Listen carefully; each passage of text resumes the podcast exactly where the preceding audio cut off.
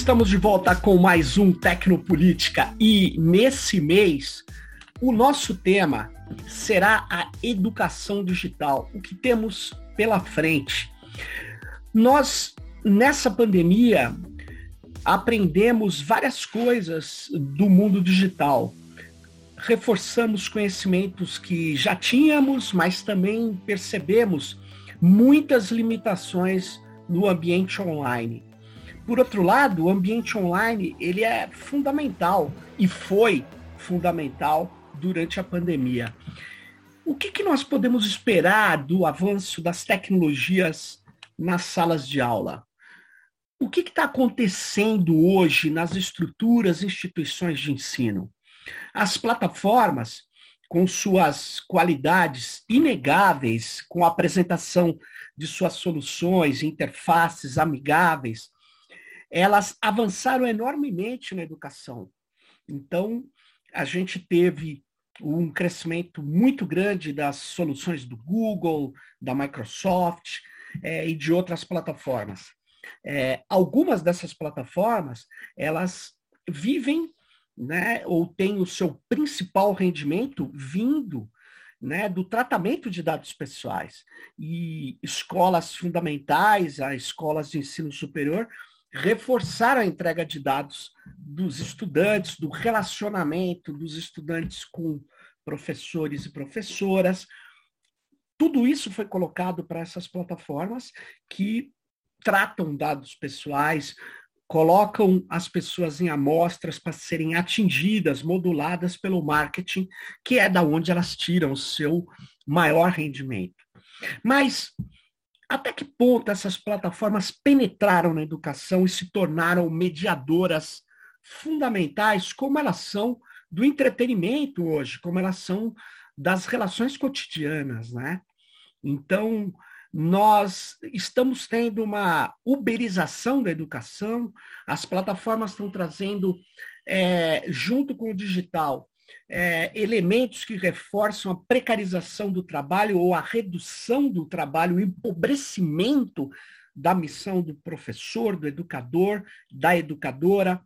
Enfim, nós vamos discutir é, se as pessoas estão de fato incluídas, se existe, na verdade, um letramento digital é, que permita, junto com é, as condições adequadas das pessoas permanecerem no ambiente digital. Ah, mas até que ponto o ambiente digital ou a educação pode ser 100% online? Essas questões são questões extremamente relevantes que apareceram e aparecem como questões tecnopolíticas. Por quê? Porque elas serão adequadas é, à construção de soluções para a política educacional no nosso país. No ano é, muito importante, no ano de Paulo Freire, que, na verdade, é, nós precisamos, talvez, é, nos conectar cada vez mais com é, os ensinamentos desse grande educador e trazê-lo para a área digital. Na verdade, a educação digital e a educação, vou chamar não digital, presencial, ela está cada vez mais integrada, né? Ela requer contextos, né? Ela requer que a gente é, aprenda com o, o dia a dia de cada, de cada envolvido no processo de ensino e aprendizagem, né?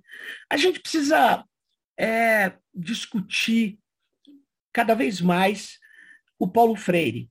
Né? Eu sei que isso choca né, é, demasiadamente as hordas neofascistas no Brasil, que, curiosamente, olha só, eles atacaram prioritariamente Paulo Freire, desde a época do, do impeachment, da, do golpe que retirou a presidenta Dilma Rousseff.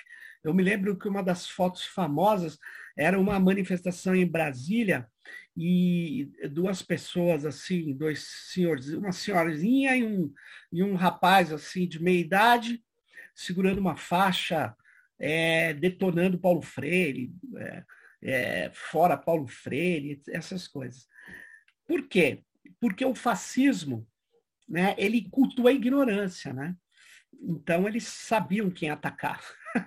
atacar o, o, o, pesquisador e pensador mais citado da ciência brasileira, que é o Paulo Freire.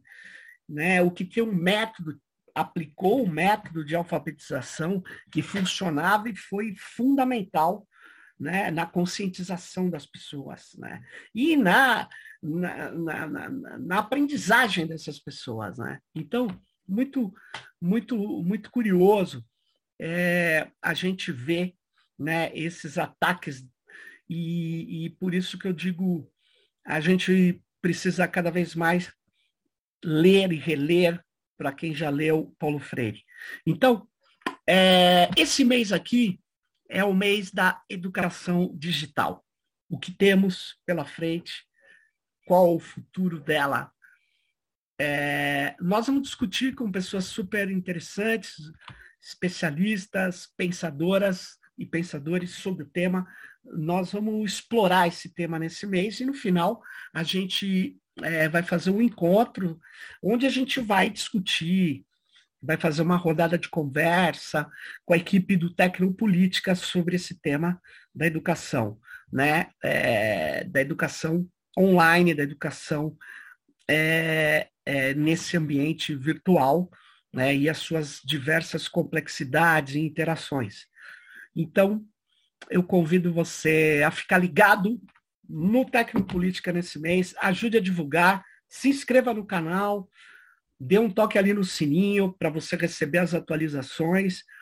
É, o Tecnopolítica, ele, ele tem o um apoio muito importante da Fundação Raiz Ball, e sem ela a gente não conseguiria ter chegado a mais de 100 episódios.